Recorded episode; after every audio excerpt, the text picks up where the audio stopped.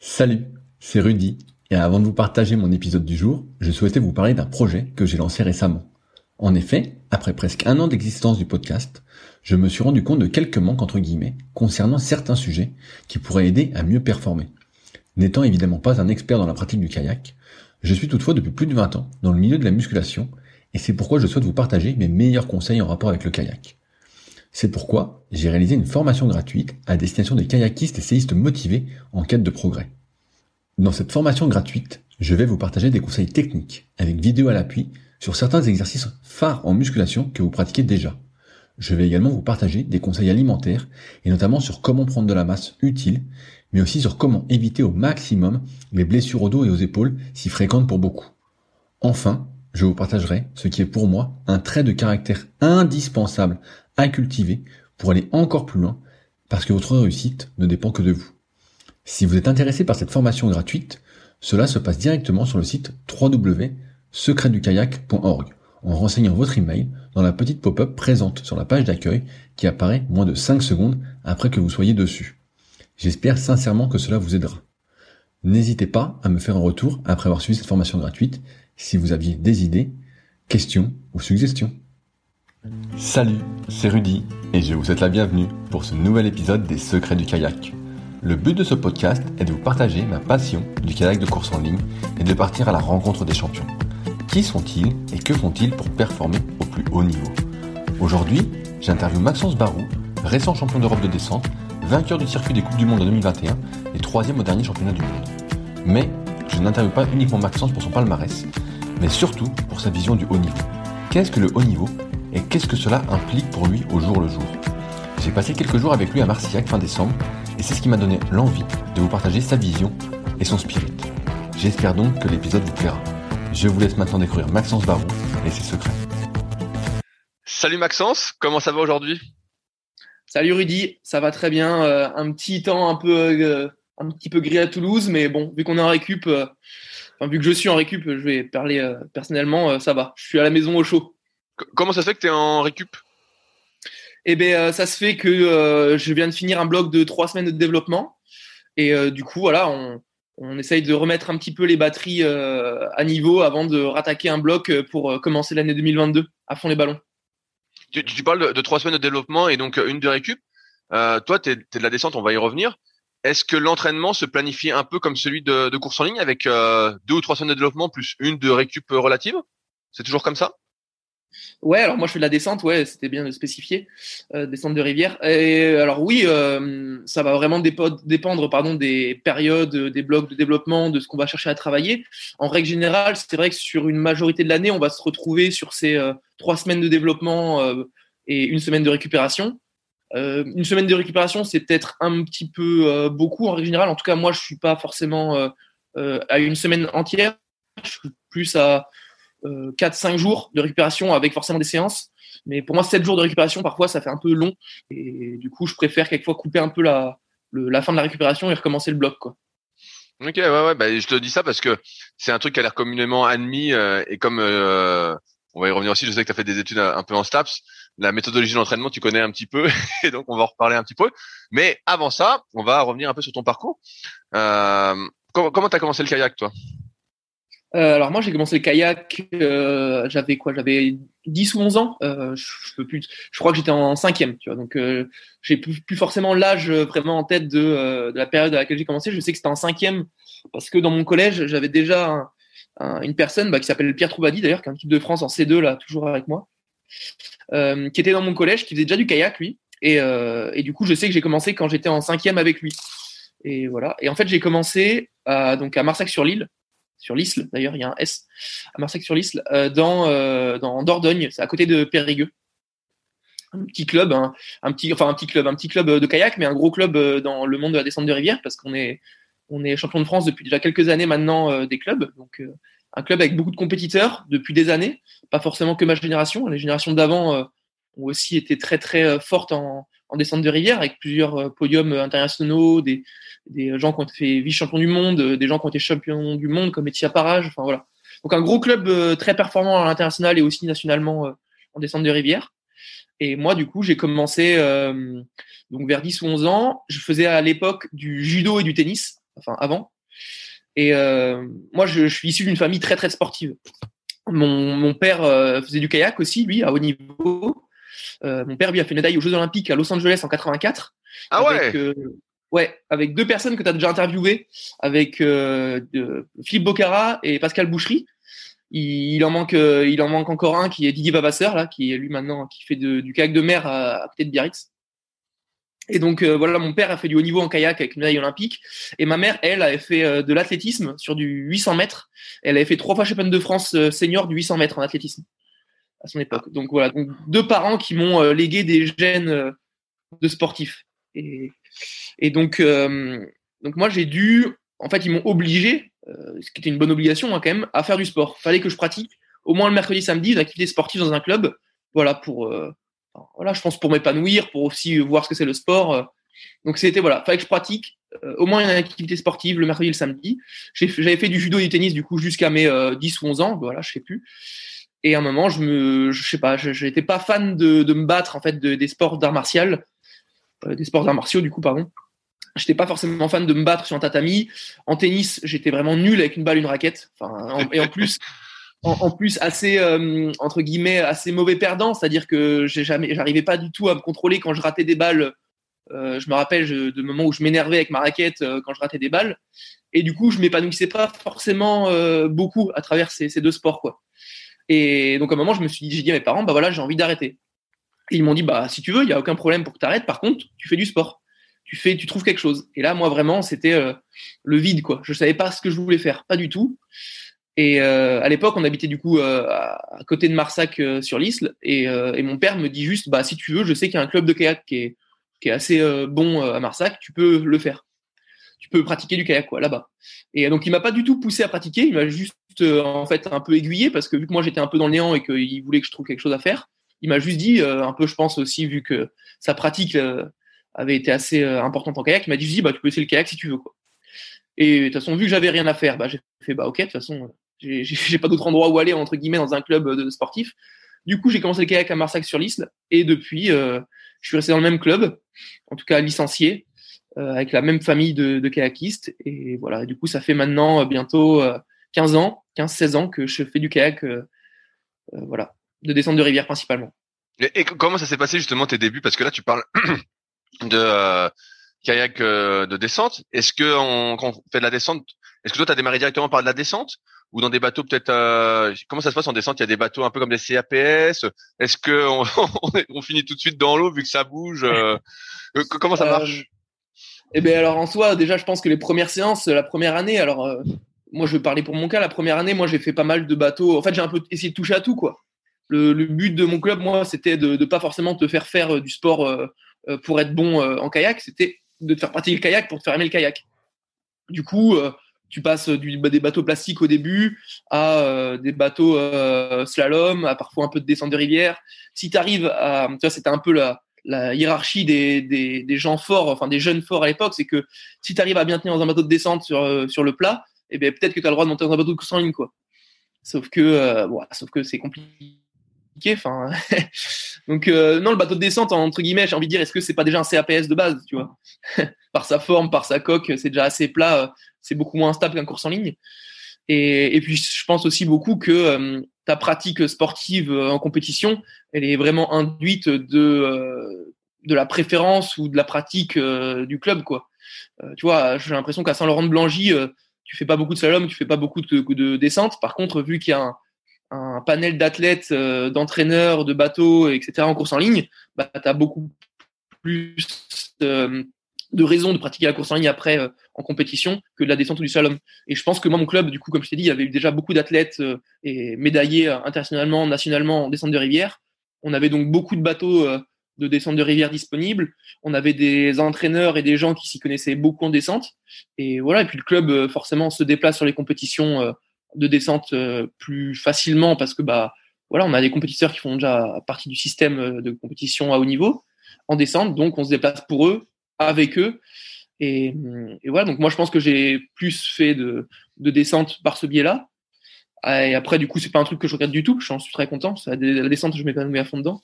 Mais en tout cas, au début, pour revenir à mes débuts, euh, je pense que j'ai fait beaucoup voilà, de plastique, de, de, ouais, plastique, slalom, descente forcément beaucoup, moins de courses en ligne. Je pense la course en ligne, j'ai pas, j'en ai vraiment pas fait beaucoup étant jeune. J'en ai fait un petit peu quand j'arrivais à me sélectionner au challenge jeune et aux régates de l'espoir, on appelait ça à l'époque. C'était un peu les championnats de France minimes, ça se déroulait que en course en ligne, pour les régates du moins. Et euh, je me rappelle avoir fait mes, des France du coup jeunes à, c'était sur le, un lac en Vendée. J'arriverai plus à me rappeler du nom. Et euh, une deuxième année où j'étais à Dijon euh, sur le lac de Kir. ça a été voilà. Mais ça m'a du coup en plus en, en étant vraiment nul en course en ligne à l'époque, même en descente d'ailleurs je pense, hein, ça m'a vraiment pas donné envie de continuer la course en ligne beaucoup. tu te prenais des, ra des raclés en course en ligne alors? Ouais, bah en fait je pense que je me suis pris des raclés un peu partout, euh, euh, sauf dans mon club entre guillemets. Euh, moi, je me considère vraiment pas comme, quelqu'un de talentueux à la base. Euh, en kayak, tu vois, j'ai commencé le kayak, je me suis vraiment pris de passion, j'ai adoré. Et euh, j'ai vite fait des petites compétitions en mini, minime 2, ce qui, m'a donné accès, du coup, comme je t'ai dit, aux régates et aux challenges jeunes à l'époque. Mais, en Aquitaine, du coup, je devais être peut-être dans les, allez, peut-être les cinq meilleurs en étant minime. Mais au final, c'était pas du tout probant. Enfin, c'était pas du tout quelque chose d'important. Et en descente, tu vois, j'étais pas, pas très fort. Quand je me rappelle les courses minimes que j'allais faire en descente à droite à gauche, j'étais toujours dans les euh, dans les dixièmes, dans les trucs comme ça, dans, dans mon quartier, hein, enfin c'est dans ma région. Donc euh, donc ce qui est pas forcément très euh, très glorifiant. Et après quand j'allais faire la course en ligne, du coup, parce que je pense qu'il y avait pas beaucoup de monde très fort en course en ligne dans cette région-là, il y avait dans le sud on est beaucoup de descentes slalom. Du coup, j'avais accès à ces France de, de course en ligne jeunes. Au lac en Vendée, c'était quand j'étais minime j'avais fait, euh, j'ai fait du K2 et du K4. Donc, euh, et j'avais dû faire une, demi-finale maximum et après éliminer. Et euh, après, l'année d'après à Dijon, j'ai une anecdote qui est assez drôle. Je faisais du K1 et du K4 aussi. Et euh, K1, par exemple, je me fais éliminer euh, dès les quarts de finale, ou enfin, je sais plus comment on appelle ça, peut-être les séries, ou enfin vraiment dans les derniers quoi. Et la toute anecdote que j'ai assez marrante, c'est qu'à cette époque-là, en gros, donc je me rappelle, ce qui est drôle, c'est que je me rappelle de cette course-là, c'était donc sur le lac de Kir à Dijon. Euh, c'était du 500 mètres. Et euh, je fais ma course de 500 et à la fin de ma course, du coup, j'essaie de regarder à droite à gauche s'il y a encore des mecs qui sont à mon niveau, parce que j'en voyais beaucoup qui étaient devant moi. Mais euh, je me suis dit bon, allez, peut-être qu'avec un peu de chance, je serai pas dernier de la course, donc je regarde à droite à gauche. Et totalement à l'opposé de la ligne d'eau, je vois un petit blond en bateau vert qui est vraiment, mais on est quasiment égalité quoi. Il doit rester 100 mètres de course.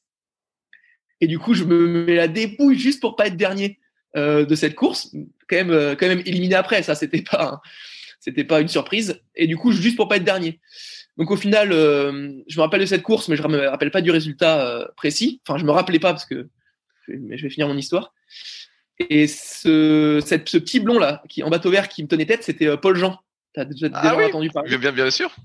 Paul Jean, du coup, qui a fait de la course en ligne euh, pas mal, qui, a, qui, a été, qui est, d'ailleurs toujours très bon, qui a été vice-champion du monde en, en kayak classique en descente en 2018, qui est un de mes partenaires d'entraînement à Toulouse, enfin voilà, qui est, qui est, bah, qui est monté avec moi sur le podium des Europes cette année.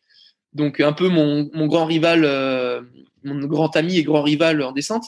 Et du coup, bah en fait, ce petit blond à qui on s'est tiré la bourre à la fin, c'était euh, c'était Paul Jean. Et on a regardé les résultats du coup l'an dernier. Euh, parce qu'en en fait, on s'en est rappelé tous les deux, on avait tous les deux ce souvenir-là, et en fait, bah, il s'est trouvé que c'était, on était tous les deux, du coup, dans cette même course, et c'était moi qui m'étais imposé sur cette course de de moins d'une seconde, je crois. Mais, mais qu'est- qu'est-ce qui fait que tu te prends au jeu du kayak alors que finalement tu es très euh, moyen, tu vois? Là, tu parles, tu as commencé à 10-11 ans, donc minime, c'est quoi C'est 13-14 ans, quelque chose comme ça? Ou, Euh, euh, ouais, alors euh, minime, minime, je pense qu'on est plus à 12-13 ans. Euh, 12, je 13 pense que moi, ok. j'ai dû, dû- dû commencer en Benjamin 2, je pense, le kayak. Benjamin Oh, ou Benjamin ok. 2. Mais si tu vois, t'es pas, pas super bon, quoi. Euh, tu te prends des, des tôles, des tôles et des tôles, quoi, en gros. Et euh, malgré Ouais. tout, tu, tu, tu persistes. Alors, qu'est-ce qui fait que tu Est-ce que ton père euh, t'a dit non, mais continue, ça va le faire? Est-ce que tu avais l'exemple justement peut-être paternel qui avait bien réussi dans le kayak et tu dis bah non, mais attends, je- s'il a réussi, je peux réussir ou co- comment ça se passe? Je pense que hum, ce qui m'a aidé, on va dire, à continuer, c'est que, comme je t'ai dit, dans mon, au- dans mon club, dans ma région, euh, peut-être, enfin, voilà, il n'y avait pas forcément de personnes qui étaient très très fortes. Tu vois, des gens qui dominaient. moi, à mon époque, par exemple, il y avait Guillaume Le Floc de Corchemont qui était qu'à mon âge. Et donc, tu vois, quand je suis allé faire de la course en ligne et que j'ai vu le mec, j'ai l'impression qu'il est, pour moi, à l'époque, il avait déjà le même physique que maintenant, quoi. Moi, j'étais un, un petit frêle, je faisais je faisais un mètre 40, j'étais tout petit, euh, tout, tout léger. Et là, il y avait un Golgot qui arrivait, on me dit qu'il a mon âge, il te met euh, 50 secondes sur une minute de course, euh, un truc comme ça. Donc, euh, donc ouais, non, je me suis, je me suis vraiment explosé. Par contre, dans ma région, il y avait peut-être pas des gens aussi forts que lui, ce qui fait qu'en fait, euh, ça m'est arrivé de gagner des courses. Et, et en gagnant ces courses, tu vois, moi, je pense que j'ai vraiment pris goût. En fait, ça m'a donné goût à la victoire, quoi. Alors, c'est pas des victoires qui sont très importantes, même c'est même dérisoire. Par contre, gagner une course, je me suis dit, ouais, c'est bien, j'ai gagné, je suis trop fier d'avoir gagné, je suis content. Et après, bah, après, quand tu gagnes une course, tu passes à, l'étape supérieure. Et l'étape supérieure, du coup, par contre, je gagnais pas. Et au lieu de me dire j'arrête parce que je gagne pas et ça me saoulait, moi, j'avais vraiment envie d'essayer de de, bah, de retrouver cette sensation-là, mais face à des gens qui me battaient. Putain, mais j'ai gagné, j'adore ça. Mais ça me saoule de ne pas gagner euh, là contre ces gens-là. Euh, il faut que je gagne. Et à la fois, ce qui est un peu euh, paradoxal, c'est que quand j'étais jeune, je me disais il faut que je gagne, mais je, je, me je me donnais pas du tout les moyens de gagner quoi. Moi, j'ai mis vraiment longtemps avant de, de commencer à, à m'entraîner sérieusement et, et, fort quoi. Bah, parce que là, à ce moment, tu t'entraînais que deux fois par semaine alors?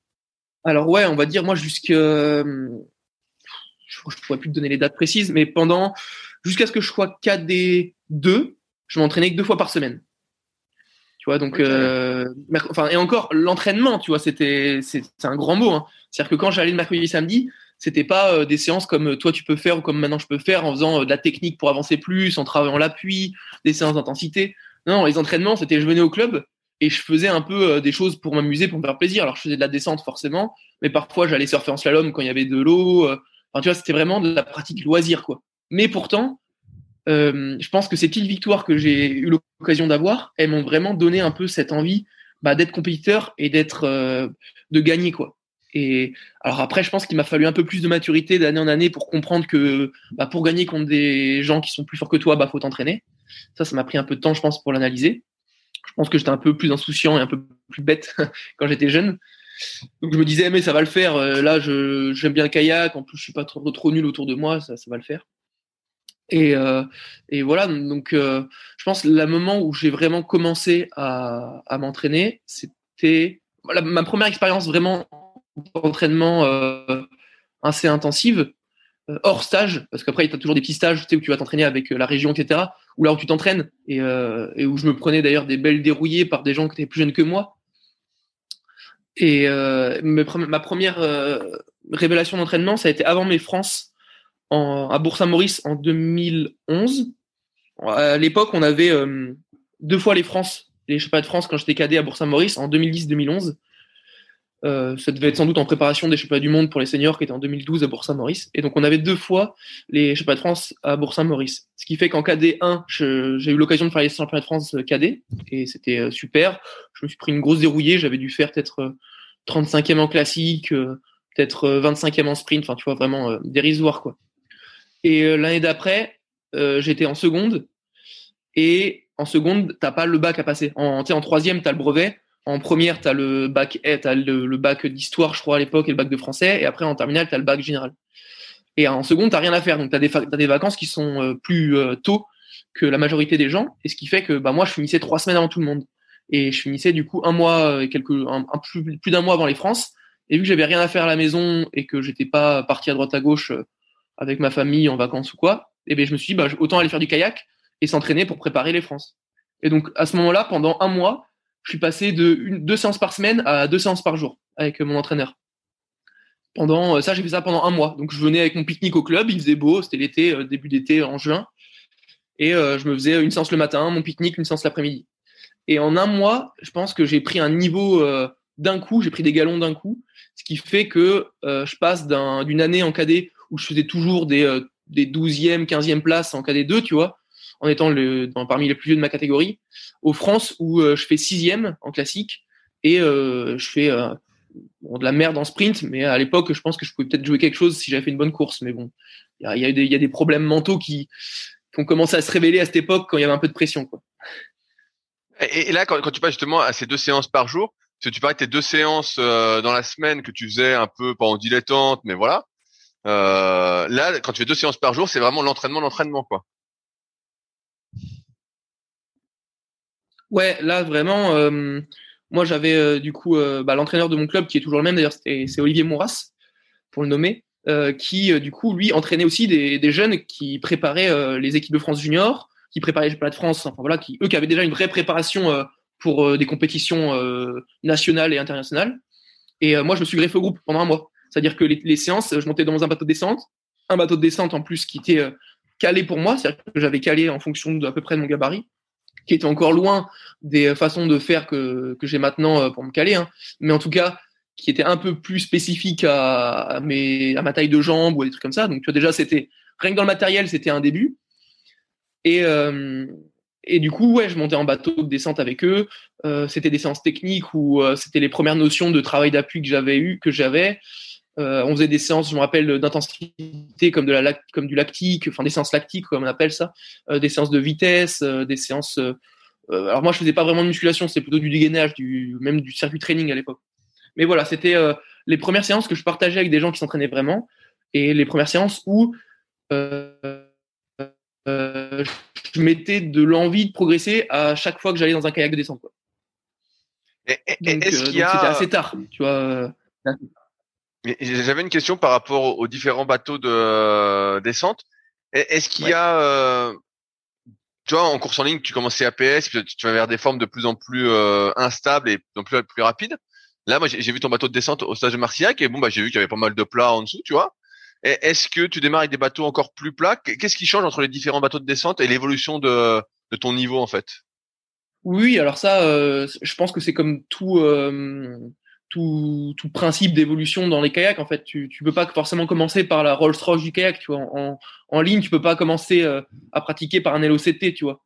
Je pense que euh, pour apprendre les bases, nous on a des bateaux qui vont être euh, déjà adaptés à ton gabarit. En descente, on n'a pas vraiment de, enfin on n'a pas vraiment, on n'a pas du tout d'ailleurs de, de, taille dans les bateaux. C'est-à-dire que tu as différentes formes qui, entre guillemets, symbolisent euh, des tailles de, de enfin, des volumes différents de pagayeurs. Mais euh, pour une même forme, tu peux pas demander un bateau plus petit ou plus gros. T'as pas des tailles L, des tailles, S ou des tailles M, quoi. C'est, euh, une forme de bateau et boum, elle t'est imposée. Si tu veux prendre celle-là, bah, tu t'adaptes forcément des bateaux qui vont être plus petits en volume et euh, souvent les bateaux plus petits en volume qu'on peut trouver quand on est petit, c'est des bateaux qui vont être euh, encore plus plats, qui vont euh, pas trop jouer sur les gîtes, qui vont être très simples à tenir euh, dans l'axe. Euh, dans, pour nommer des bateaux, tu vois, moi je me rappelle, j'avais un Savage 2000 à l'époque. C'est un tout petit bateau hein, qui, est, en termes de volume, qui est vraiment pas très gros, qui était adapté pour mon gabarit et qui était très très stable, quoi, très simple en fait c'est ouais, c'est ce qu'on. Je sais pas si on pourrait comparer ça. C'est entre c'est entre un CAPS et euh, et un bateau un peu de compétition en course en ligne. Tu vois, genre en descente, ça serait. Euh, T'es pas non plus dans un CAPS parce que t'as quand même un bateau déjà qui est qui est en fibre. Alors moi, c'était de c'était comment? C'était du Kevlar à l'époque. Tu vois, on te donnait un bateau en Kevlar justement parce que quand tu prenais des chocs euh, dans les cailloux, le bateau en Kevlar, il avait tendance à un peu plus se déformer, mais pas à casser quoi. Et vu que que bah, en descente, euh, déjà quand t'es quand t'es un bon pagayeur, tu tu peux fracasser souvent les bateaux, alors que quand tu es, jeune et quand tu es nul, mais là, laisse tomber. Les bateaux, si on donne des, si on donne des bijoux, si on donne des bijoux euh, tu fais pleurer tes entraîneurs. Hein, tu... et, et, donc, euh, donc moi, j'avais un bateau en fibre, voilà, pour pas trop casser, qui était assez simple. Et après, tu passes en gamme euh, un petit peu, plus tu progresses, plus on te donne des bateaux qui vont pouvoir soit jouer un peu plus sur les gîtes, soit avoir un peu plus de, glisse sur le plat. Donc moi, après mon, après mon Savage, j'ai eu, je crois, une saison, j'ai eu un Kinito, on appelle ça, un bateau euh, un petit peu plus joueur sur la direction que mon Savage 2000, avec un peu plus de volume et euh, avec un, un, fond toujours très très plat, donc euh, très stable, mais au moins qui tourne un peu plus vite et qui avait plus de volume. Donc dans les vagues, tu te fais un petit peu moins enterrer, comme on dit. Tu vois, les vagues vont un peu, tu vas être un peu moins submersible, quoi. Et euh, après ça, donc ça, moi, mon, Kinito, comme je l'appelle, je l'ai eu en KD1. Enfin, en tout cas, je l'ai eu. C'était toujours des bateaux club. Hein. C'est des bateaux qu'on me prêtait, que le club me prêtait. Et moi, je montais dedans. Et donc ça, ça le club m'avait prêté ce bateau-là pour mon année de KD1. En KD2, vu que j'avais commencé à m'entraîner un peu plus euh, vers la fin de l'année, j'avais voulu un bateau qui était un petit peu plus nerveux euh, sur le sur le plat. Et donc j'ai eu ce qu'on appelle un clipper. C'était le nom de la forme du bateau. Un clipper, c'est pareil, un, bateau qui a quand même pas un peu de volume, qui a été utilisé euh, des années en international. Hein. C'est des bateaux que Arnaud Ibois, à l'époque, quand il avait fait, je crois, son premier, ses premières médailles en international, pardon, il, avait un, il avait un clipper. Donc, c'est des bateaux, tu vois, en, vers 2000, 2004, 2006, qui étaient beaucoup utilisés en international. Et donc, j'avais pris ça en KD2. Et après, je pense que Junior 1, j'avais gardé cette forme-là. Et après, je suis passé dans des bateaux différents type euh, Tonga, mais qui était fait par mon entraîneur à l'époque, euh, en junior 2.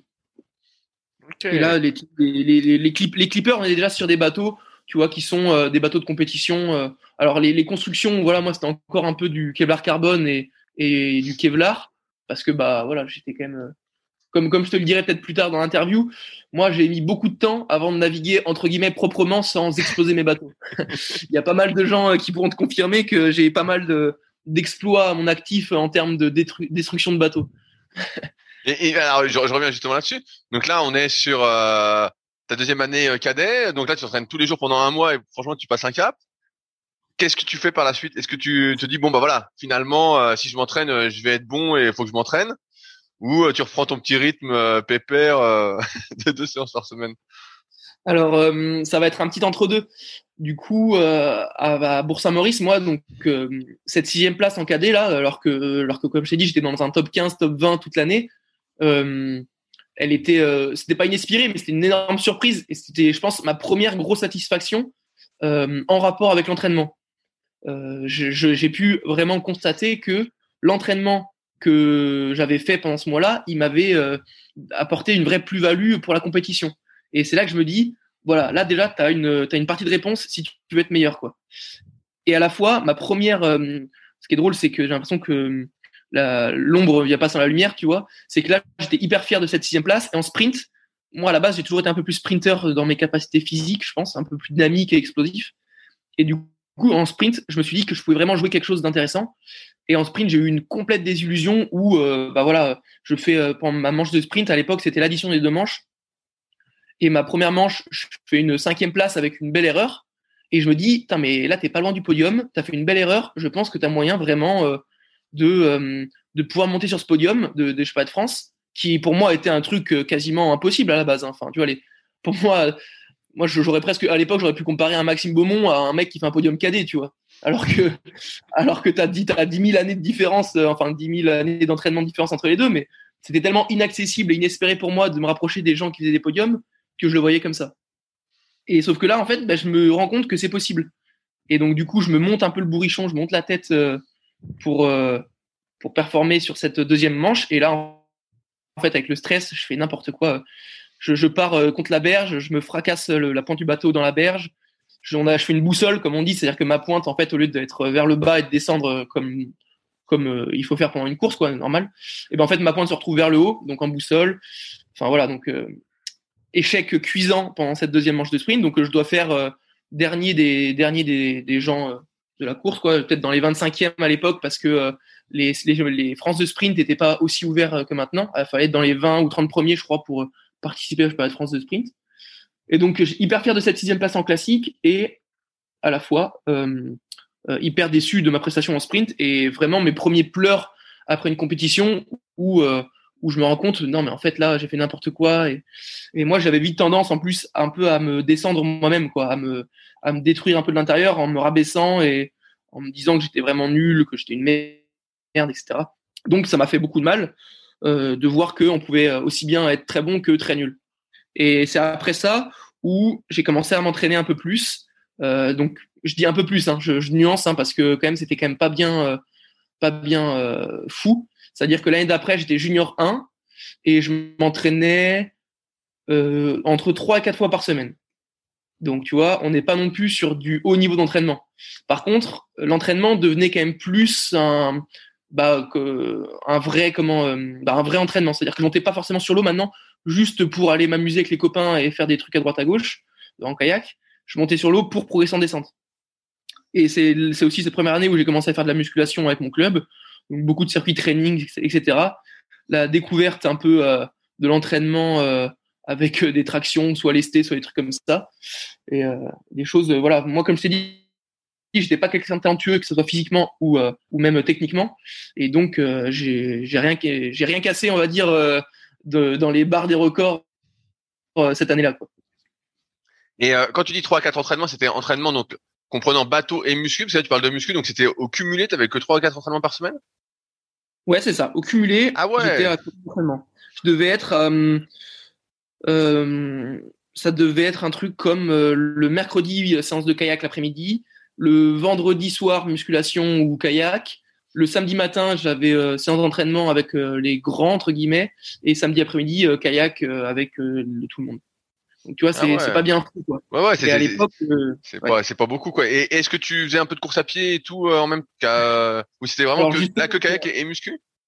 justement, ça c'est encore une autre anecdote qui était assez drôle, c'est que euh, moi j'ai jamais été un, un fan de course à pied. J'aimais pas ça. euh, pour moi, la course à pied, et surtout quand tu pratiques, enfin, en fait, c'est comme tous les sports, quand tu pratiques pas, t'es nul. Enfin, il y a un moment, euh, où tu peux, tu peux trouver des talents, tu peux trouver des talents parfois inspirés, mais la course à pied, quand même, c'est quand même un des, c'est quand même un des sports, voire le sport où t'es quand même euh, très vite face à toi-même avec ta condition physique et euh, la demande du sport, quoi. C'est-à-dire qu'on te demande d'aller courir, si t'as pas de capacité cardio-respiratoire, d'échange ga- gazeux ou quoi, eh ben, tu, tu vois vite que t'es nul, quoi. Tu vois, ton corps, il te fait vite comprendre que là, t'as pas d'endurance, que t'arrives pas à aligner trois pas euh, sans être essoufflé. Et donc, moi, je pratiquais pas du, de, pas du tout de course à pied parce que, bah, parce que quand tu vois que c'est euh, pénible, que c'est dur et que tu n'y arrives pas, et que, euh, que t'as pas forcément beaucoup de monde qui te pousse au cul pour que t'en fasses, ben, euh, je me suis dit, bon, allez, Maxence, tu vas arriver à faire 100, hein. et donc, je faisais pas du tout de course à pied. Pour te dire un ordre d'idée, en KD2, euh, en KD2, on a des, enfin en KD, en junior et tout, on a des tests espoir, on appelle ça. On se retrouve pendant un week-end ou une journée. Alors moi à l'époque c'est à Toulouse où on fait des tests physiques, kayak, etc. avec tous les jeunes de la région sud pour euh, rentrer en liste espoir ou en pôle espoir. Et, euh, et on a des tests course à pied 5000 mètres qui sont d'ailleurs encore euh, parfois. euh, alors maintenant sur les jeunes c'est du 3000 mètres je crois. Nous en, en entraînement à- au pôle à Toulouse on fait encore du 5000 mètres tu vois pour pour un peu voir les capacités en course à pied, capacités respiratoires, etc. Et, hum, et du coup, à cette époque-là, le 5000 mètres, je l'avais couru en 24 minutes. Ah ouais. Et, et- et- et vraiment, tu vois, euh, et là, c'est là où, euh, bah, fait, les autres m'ont fait comprendre, bah non, mais là, Maxence, tu peux, entre guillemets, tu peux pas. Enfin, c'est, tu peux pas espérer être bon en kayak. Euh, euh, euh, alors en sprint, peut-être que ça l'aurait fait, mais mais tu peux pas espérer être bon en kayak et enfin voilà si t'as si tu sais pas courir quoi. Et donc il a fallu que voilà que je commence la course à pied tout doucement. Donc c'était pas évident. Et puis quand je dis que j'ai commencé, je faisais un ou deux footings par mois, tu vois. Et ce qui fait que l'année d'après, en junior en junior 1 du coup, en junior 1 en course à pied en 5000, je passe à euh, 20 minutes et un truc comme ça au 5000, tu vois. Donc euh, donc voilà, il y avait eu il y avait eu 4, minutes d'amélioration, ce qui était quand même pas négligeable, mais ce qui était encore loin d'être fou. Et mais voilà, c'est un peu toutes ces années entre KD2 et Junior 1 où je prends vraiment notion de euh, de ce qu'est l'entraînement et de ce qu'il faut que je fasse pour commencer à, m'améliorer quoi. Et que c'est pas que en faisant du kayak a priori parce que tu vois c'est des choses que on dit de faire du coup tu essayes de les mettre en place mais hum, c'est donc c'est je dis a priori parce qu'au final tu le je pense que tu l'apprends par toi-même que plus tard quand vraiment tu vois les améliorations nettes euh, quand tu fais un peu de quand t'es en tout cas quand tu t'améliores partout et, du coup, c'est là où j'ai pris notion que l'entraînement, c'était euh, bah, un, indispensable de la performance. Quoi. En tout cas, de ma performance à l'époque, c'est-à-dire de vouloir euh, battre mes, mes, mes copains ou mes adversaires de l'époque. Quoi. À partir de quand, selon toi, tu te donnes les moyens de vraiment performer? Euh, ça a commencé en... En, en fait, c'est une question qui est un petit peu euh, question relative parce que j'ai l'impression que d'année en année, là, tu vois, même maintenant, j'ai l'impression que chaque année, je me donne encore des moyens supplémentaires par rapport à l'année d'avant, tu vois. Alors quels, quels sont Euh. ces moyens? Et Voilà, peut-être euh, dire ça comme ça. Que- Quels sont les moyens que tu as mis en place progressivement pour euh, progresser? Ouais, alors déjà, tu vois, la, la première, euh, je pense la première vraie étape de ma carrière, en tout cas de kayakiste, en tout cas dans, dans ses débuts, hein, dans ses débuts d'entraînement, c'est quand j'ai intégré le pôle espoir de Pau en 2000, fin 2012 et 2013. Euh, du coup, c'est en fait, avec les tests euh, et les performances que tu faisais euh, tout au long de l'année, tu pouvais demander à intégrer des pôles espoirs, qui sont euh, bah, comme des pôles France, mais pour des jeunes. Et moi, à l'époque, le pôle espoir était à Pau. Et, le pôle espoir avait déjà sorti beaucoup d'athlètes médaillés en junior en descente. L'entraîneur, c'était un c'est d'ailleurs toujours un super ami qui est Franck Perical, qui habite toujours à Pau, mais qui est plus entraîneur de kayak. Et, euh, et du coup, bah, Franck Perical euh, avait sorti vraiment euh, déjà beaucoup de, de, jeunes qui ont fait des, des, résultats, enfin des médaillés internationaux, quoi, comme Manon Ostens, Antoine Desmatteis, il y avait bah, Quentin Ostens, le frère de Manon, il y avait eu Antoine Sudry, enfin il y avait déjà eu beaucoup de jeunes qui avaient fait des médailles, quoi, et qui étaient tous passés par le pôle. Et, et moi, c'est vraiment là où j'ai pris notion. Je me suis dit, mais moi, si j'ai envie d'être fort, en tout cas meilleur, eh ben, faut que j'y aille, quoi. Faut, faut que j'arrête d'essayer de faire des trucs dans mon club et tout. Euh, faut que je, faut que j'aille au pôle. Le Franck, il va m'aider. En plus, je pourrais m'entraîner plus, etc. Et donc, en fin 2012, j'intègre le pôle espoir de Pau. Et c'est là où je commence à m'entraîner au moins une fois par jour. Tu vois, encadré par un entraîneur tout le temps. Donc, Franck est avec nous à chaque séance. Et voilà. Donc, à partir de cette année-là, à partir de fin 2012, je commence une fois par jour à m'entraîner, que ce soit en musculation, en course à pied plus régulièrement, en kayak beaucoup. Et voilà. c'est je pense que c'est vraiment là où tout est parti. Où euh, j'ai pris notion que maintenant, bah, une fois que tu es lancé dans ce système-là, faut justement, faut toujours chercher à, sur le moment, comme, euh, comme à côté du kayak et tout, toujours vouloir faire un peu mieux. Essayer de faire des, choses qui, euh, qui vont t'aider à progresser, que ce soit en bateau ou hors bateau. Donc, donc là, à ce moment-là, donc là, tu parles d'une séance par jour. Donc j'imagine il y a kayak. Là, ce coup-ci, il y a vraiment course à pied. Tu t'y mets pour de vrai. Il y a euh, muscu, peut-être un peu plus encore euh, intensif. Euh, qu'est-ce qu'il y a d'autre? Ouais, ouais. Alors course à pied, je m'y mets. Ouais, parce que là, tu vois, les courses à pied, c'était vraiment la première année où on faisait des, des séances de footing un peu longues en groupe, où on avait des séances de VMA sur piste. Enfin, tu vois. donc là, ça m'a vraiment fait découvrir aussi les, les efforts en entraînement en course à pied. En musculation, je suis passé aussi vraiment sur quelquefois du travail de puissance, d'endurance de force. Pas, pas de force à l'époque encore, tu vois, mais vraiment du travail de puissance, tu vois, des, des 10 reps, parfois des 6 reps, euh, euh, du travail d'endurance de force, tu vois, qui était parfois, qui semblait parfois un peu barbare, tu vois, mais au final qui forge aussi le mental, quoi. Tu vois, moi je me rappelle, on rentrait dans la salle de muscu qui était en plus assez pauvre en appareil à l'époque. C'était une petite salle dans un petit club qui a été refait maintenant. Le club de Pau a été refait qui est magnifique maintenant. Mais à l'époque, c'était une petite salle de muscu qui tombait presque un peu en ruine. Et on avait une barre de traction, un banc de TP, un banc de DC, quelques poids, des tapis. Et c'était en mode, euh, vous, vous devez faire 300 euh, reps en DC, 300 reps en TP, 100 euh, reps en traction, tant d'abdos, tant de trucs comme ça. Et en gros, le but, c'est bah, vous gérez, vous échauffez tous en minimum 15 minutes. Et une fois que vous commencez, vous gérez votre séance comme vous voulez. Il faut juste faire les reps. Quoi. Ah, putain, c'est quand même des sacrées séances. Là, là, t'as prendre la casse quand même. Hein. ouais, bah en tout cas, musculairement, du coup, euh, euh, je pense forcément ça développe. Hein, et, et, puis surtout que je pense ça fait, ça fait aussi la, ça forge un peu le mental, quoi. C'est, ça fait, je pense que ça montre aussi les gens qui ont envie de se dire, euh, bah vas-y, je, j'ai envie de progresser, quoi, et on y va, quoi. On arrête de réfléchir et, et même moi, ce que je trouve drôle, enfin, ce que j'aime vraiment bien dans le kayak et dans ce que je fais, c'est que même maintenant, c'est que ces efforts de déchire, tu, les, tu les partages tout le temps, quoi. En tout cas, moi, j'aime bien les partager, tu vois. C'est pour ça que pour moi, j'aime bien euh, trouver un groupe, c'est que tu trouves des mecs aussi bêtes que toi, entre guillemets, tu vois, parce que, parce qu'il faut dire ce qui est, hein, faire ce qu'on fait. Parfois, euh, que ce soit en kayak, monter sur l'eau quand il fait moins 6, là, comme on a pu faire il y a une semaine et demie à, à Vigeois pendant notre stage, ou aller se faire des séances de muscu comme ça, ou aller se faire des tests 5000 mètres en course à pied euh, quand il pleut ou quoi. Bah, tu vois, tout ça, ça paraît très barbare. C'est très bête, en fait, pour la majorité des gens, tu vois, qui, qui, entendent ce qu'on fait.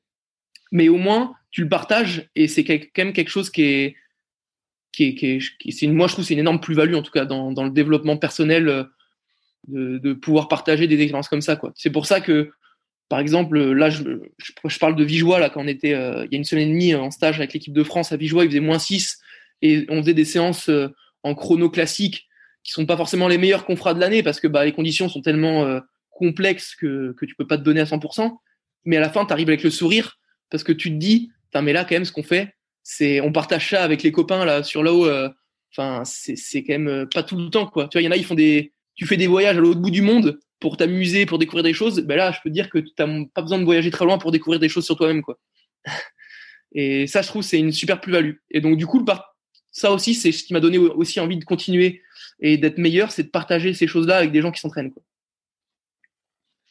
Et euh, donc là, bah, tu rentres au pôle espoir. Est-ce que tu deviens euh, bon? Ou est-ce que c'est encore, euh, tu te prends encore des roustes sans, sans, arrêt? Alors justement, là, il y a pareil, ça va toujours. J'ai l'impression que pendant, quand je vais parler d'année en année avec toi, j'ai l'impression que chaque année, ça va être nuancé. Parce que oui, je suis devenu, je suis devenu entre guillemets bon parce que cette année-là, en 2013, je rentre en équipe de France junior en descente. Ah ouais, alors, bah là, là, là, ça devient bon alors. Ouais, mais attends, attends, justement, c'est là où je vais nuancer du coup le. Donc moi, je suis, moi, je me considère, euh, enfin en tout cas, je me considère. J'ai l'impression que je commence à devenir bon parce que du coup, pour rentrer en équipe de France, faut être dans les trois meilleurs juniors et euh, ça, j'y parviens. Donc je me dis, bah ouais, là, c'est que tu commences à toucher du doigt quelque chose d'intéressant. Et à la fois, euh, quand je me compare aux mecs à l'international ou à des mecs français comme à l'époque Paul Jean qui dominaient la discipline en descente, j'étais bien loin de leur niveau. C'est-à-dire qu'on pourrait dire que j'étais un, un junior équipe de France, mais un mauvais, enfin pas un très bon junior en équipe de France, l'année où je vais faire les championnats du monde, en, donc c'était à Laufer en Autriche, en junior. Donc j'étais en junior 2. Euh, je peux pas forcément retirer des, des comparaisons intéressantes parce qu'en fait je suis tombé malade euh, trois semaines avant. Euh, j'ai attrapé la leptospirose. Je sais pas si tu connais. C'est euh, on appelle ça plus communément la maladie du rat. Bah Pascal Boucherie aussi l'a attrapé, une forme très grave d'ailleurs lui.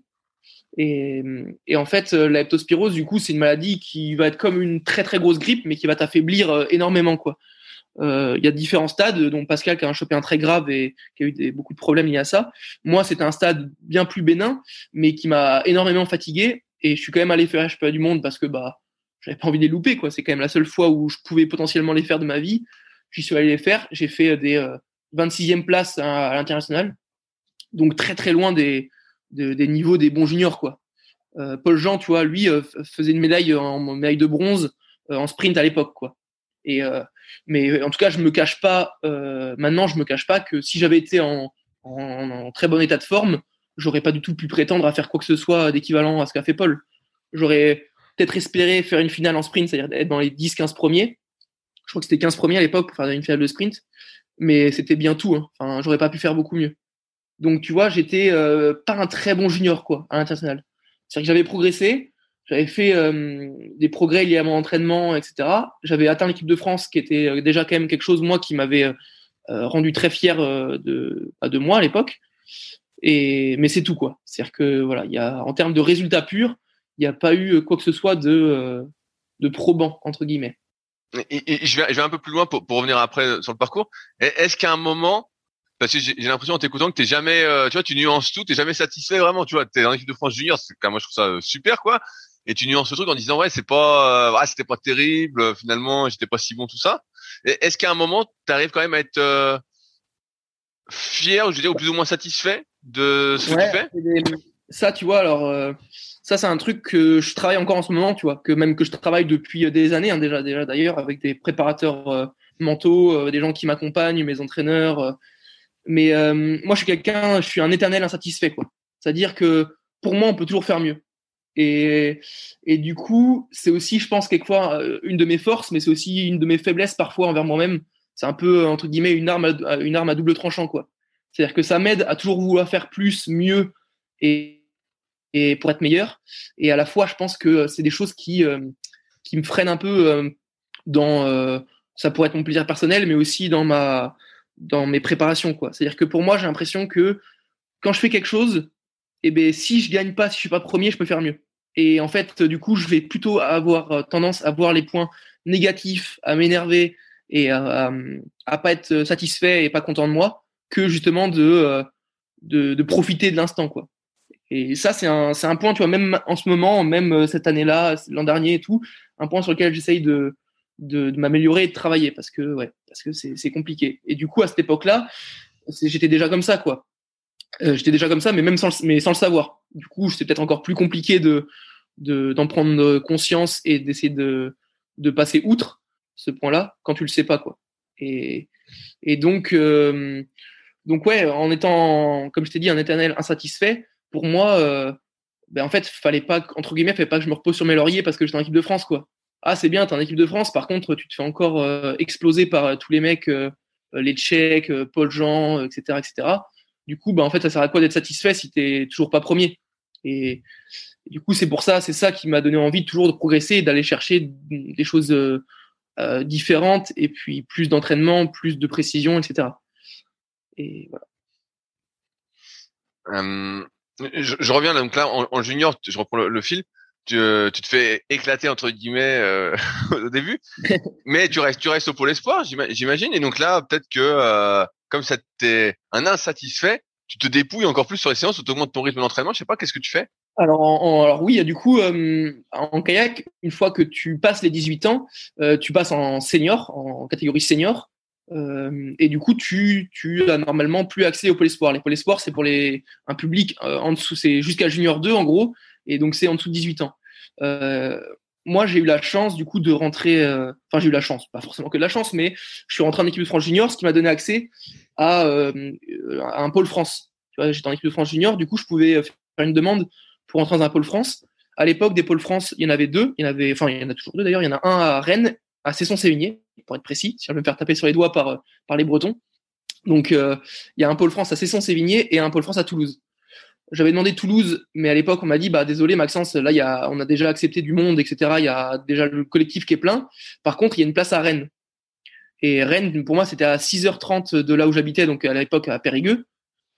Euh, mais en fait, pour moi, c'était, euh, enfin, je m'en fichais quoi. Ça aurait pu être, on aurait pu me dire, Maxence, faut que tu ailles à Lille euh, pour aller faire du kayak tout seul, loin de ta famille ou quoi. Pour moi, en fait, il y avait aucune excuse de pour pas y aller quoi. On m'a dit Rennes, bah direct, fallait que je saute sur l'occasion et que j'aille à Rennes quoi.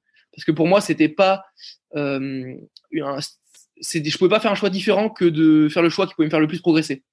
Et je savais pas de toute façon ce que j'allais faire si j'étais pas pris au pôle France à Rennes. Et donc pour moi, bah, je, fallait que j'aille à Rennes euh, pour euh, progresser en kayak. Quoi. J'avais une place dans un pôle France avec un entraîneur qui qui m'était pas dédié personnellement, mais qui était dédié aux descendeurs euh, dans, dans le pôle France, qui était là pour que tu progresses. Euh, du coup, je me suis dit, mais là, il n'y a pas à réfléchir. Quoi. Tu sautes dessus et boum, tu vas. Et donc, après 2013, je, donc fin 2013, du coup, j'intègre le pôle France de Cesson-Sévigné, euh, qui était entraîné à l'époque par Nicolas Lally, qui avait aussi sorti des, des champions, euh, beaucoup de champions, hein, comme Arnaud Ibois en descente de rivière, c'est lui qui l'a qui l'a entraîné pendant des années. Guillaume Malzin, grand canoë, qui a fait euh, plusieurs fois champion du monde. Euh, enfin, après, voilà, c'est un peu les deux que j'ai en tête, mais il y en a eu, y en a eu beaucoup d'autres. Hein. Et, du coup, voilà, bah moi, pour moi, c'est la chance énorme de pouvoir avoir un mec qui, euh, est ultra, bah, qui est investi déjà pour ta progression, même s'il va pas être investi plus que toi-même, mais, mais en tout cas, qui est là pour que tu progresses. Donc, le fait déjà de voir que je suis pas dans les meilleurs, que euh, moi je suis insatisfait et que j'ai toujours envie de gagner même si j'y arrive pas, et eh ben ça me force à, partir à, à Session Sévigné pour progresser. Et après de Session Sévigné, du coup, j'ai passé de fin 2013 à fin 2018. Du coup, j'ai passé 5 ans, Paul. Ah ouais, 5 ans Ah ouais Et euh, quand, quand, quand tu es, au Pôle France, euh, comment ça Est-ce qu'il y a des grosses différences en termes d'entraînement par rapport à quand tu es au Pôle Espoir? Alors euh, oui, oui, il y, a eu, il y a eu encore un palier de franchi en termes d'entraînement. C'est-à-dire qu'au Pôle Espoir, moi, comme je t'ai dit, je m'entraînais une fois par jour. à Rennes, dès le début d'année, c'est deux fois par jour. Tu vois, c'est c'est les bases, c'est tu as une séance de bateau par jour, voire deux, et après c'est tu as trois séances de musculation minimum dans la semaine, tu as une à deux séances de course à pied dans la semaine, sans compter parfois les petits bonus où si tu veux faire un peu de VTT avec avec les autres athlètes ou alors tu enfin voilà et donc là, déjà, je passe de, euh, en moyenne, 7 à 8 d'entraînement par semaine à, au moins 14, quoi. Donc, euh, donc là, forcément, tu vois, il y a, ouais, il y a un, standard qui évolue. Et puis en plus, dans beaucoup de séances euh, que je faisais, tu étais encadré en bateau à moteur par le coach. C'est-à-dire que toi, tu montes en bateau, tu as ta séance et tu as un mec sur le côté qui compte tes cadences, qui t'encourage, qui te donne des retours techniques et tu vois, qui, enfin, en fait, voilà, qui te suit, qui te fait des vidéos parfois. Et, à Pau, tu vois, euh, l'encadrement n'était pas aussi développé euh, bah, de par déjà, je pense, la situation euh, géographique, parce que bah, on n'avait pas non plus de, de rivière qui permettait de mettre des bateaux à moteur, etc. Mais voilà, là, il y a un tout autre standing entre guillemets d'entraînement, quoi. Et donc à chaque fois que tu as un mec qui est avec toi en bateau, qui te pousse à être meilleur et qui te fait des retours, ben oui, ça, ça te pousse à t'investir. Et, pour autant, par rapport à maintenant, tu vois, j'étais bien moins investi dans mon projet que à l'époque. Alors que pourtant, je m'entraînais. Mais je pense que voilà, d'année en année, tu apprends des choses sur toi-même et sur l'entraînement, sur les façons de faire. Et euh, voilà, euh, la motivation, en fait, j'ai l'impression que la motivation, plus tu la développes, plus elle grandit. C'est comme un muscle pour moi, la motivation, c'est que euh, plus tu vas l'entraîner et plus tu vas la soumettre à du stress, tu vois, comme bah, comme par exemple le moins 6 degrés à Vigeois ou quand on montait sur l'eau tous les deux là au lac à Marcillac quand il fait moins 1, moins 2 la motivation, plus tu l'entraînes, plus elle va grandir et plus elle va t'aider, quoi. Oui, ça, ça devient une, sorte d'habitude, en fait. Tu n'y penses pas, tu te dis, bon, bah, ce qui doit être fait, doit être fait, et puis c'est tout, hein. Tu vas, quoi. Ouais, c'est ça, ouais. C'est quoi l'investissement pour toi? Parce que tu parles, euh, de ça, c'est, qu'est-ce, sur quoi tu t'es plus investi? Parce que tu disais que tu étais moins investi là, à ce moment-là, euh, au Pôle France de Rennes au début que maintenant. C'est quoi pour toi cette différence d'investissement? Parce que j'imagine que déjà à l'époque, tu disais à chaque séance, faut que tu progresses. T'as quelqu'un à côté de toi qui veut que qui te pousse à progresser. Donc, tu déjà pas mal investi, non? Oui, alors c'est sûr que dans le projet en soi, euh, dans mon projet de sportif, moi j'étais déjà investi parce que bah, les démarches que j'avais pu faire euh, pour aller à Cesson-Sévigné dans le pôle, pour euh, monter sur l'eau, m'entraîner, c'est que qu'il y a forcément des comment une, une, motivation interne à, la performance. Donc ça, c'est sûr que déjà par rapport à, beaucoup de gens, c'était un plus que je pouvais avoir pour le sport. Après, pour moi, l'investissement, en fait, c'est un peu qu'est-ce que c'est. En fait, pour moi, c'est la question, c'est plus qu'est-ce que c'est le haut niveau, quoi.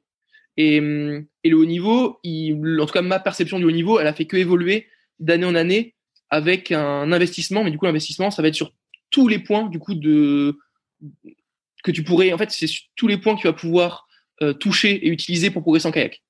Et du coup, c'est hyper vaste. Euh, comme toi, tu, le, tu peux le dire dans tes podcasts ou dans tes, dans tes comment, euh, cours ou séances ou enfin voilà tes livres. Euh, ça peut être le sommeil, ça peut être la nutrition, ça peut être la course à pied, ça peut être la musculation, ça peut être le kayak, ça peut être la préparation mentale, ça peut être euh, tes liens sociologiques avec ta famille ou avec tes amis. Euh, en, fait, tout, tout, tout ce que tu vas pouvoir toucher dans ta vie, pour moi, c'était, euh, enfin en tout cas, c'est maintenant, parce qu'à l'époque, c'était pas tout à fait pareil encore, c'est des manières d'être meilleur en kayak. Et tout doit être utilisé pour être le meilleur possible en kayak. Et à l'époque, il y a des choses il y a des choses que j'avais pas forcément euh, conscience qu'il fallait utiliser pour être meilleur, comme euh, la nutrition. Je pense que à l'époque j'étais moins à cheval dessus que maintenant. Euh, le sommeil peut-être aussi. les entraînements techniques, c'était bah, c'était encore de la découverte. Tu vois, moi ça faisait que un an et demi entre guillemets que je m'entraînais plus sérieusement. Et c'est pas en un an et demi que tu apprends à faire des séances parfaites, tu vois, même quand tu as quelqu'un à côté.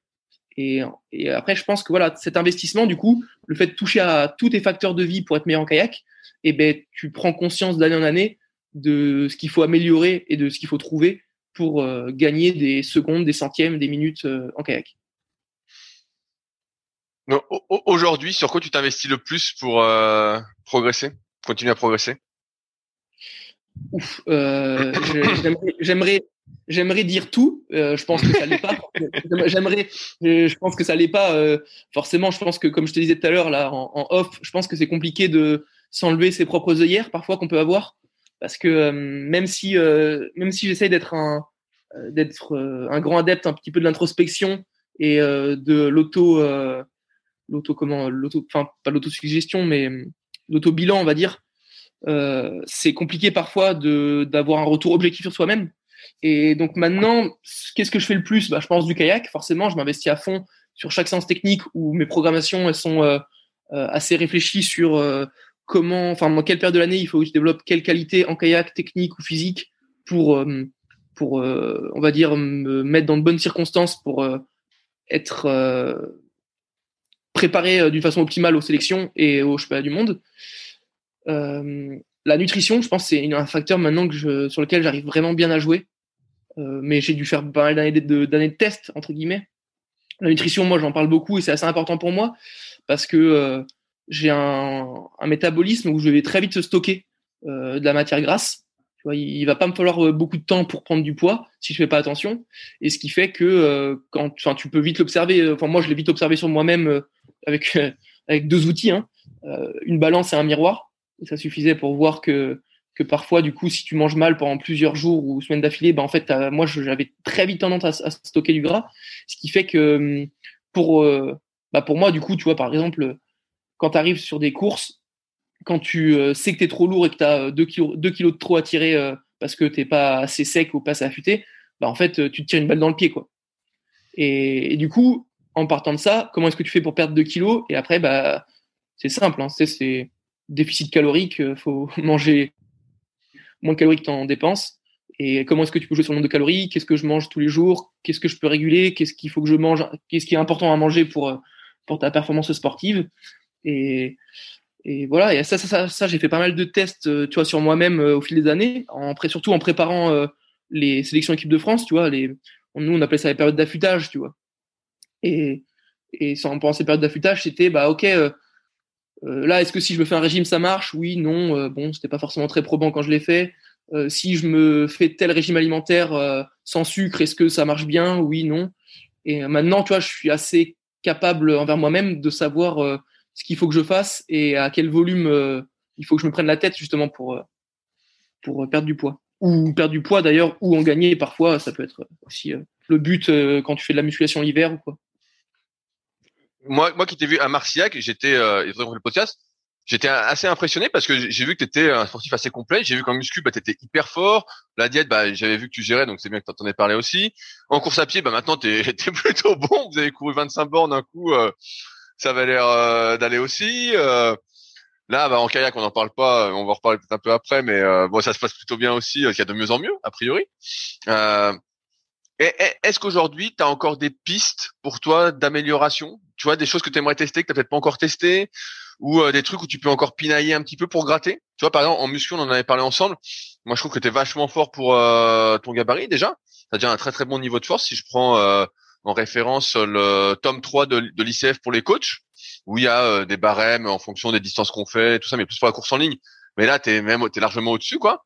Donc, est-ce que toi, il y a des trucs que tu vois ou que tu aimerais tester et que t'as pas encore testé et que tu penses vont t'amener encore plus vers le haut niveau? Parce que j'ai l'impression que c'est sans fin cette idée de de haut niveau ben, en, en, soi, tu vois, alors il y, a des, y a des choses sur lesquelles euh, je vais pas forcément pouvoir euh, jouer beaucoup plus. Euh, tu vois, comme j'ai l'impression comme la nutrition, euh, à part sur des moments précis, tu vois, par exemple les entraînements, ça, je pense que quelquefois, Edwin Lucas, qui est le, nutritionniste dont à, qui on a souvent affaire à Toulouse, que tu as pu interviewer avec les secrets du kayak, tu vois, on, parle souvent de nutrition et c'est vrai que parfois, moi, sur la nutrition, ce qui là où je pourrais jouer, ça serait sur la nutrition intra-séance, tu vois euh, l'hydratation et euh, les, qu'est-ce que, comment tu t'hydrates pendant les séances. C'est des choses comme ça.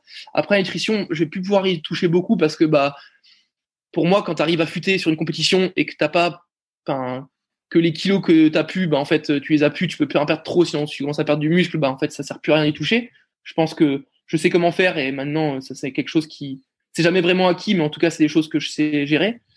Euh, pour moi, tu vois, comme je t'ai dit, éternel insatisfait, ça va vraiment être encore bah, développer encore plus mon potentiel en course à pied et en musculation.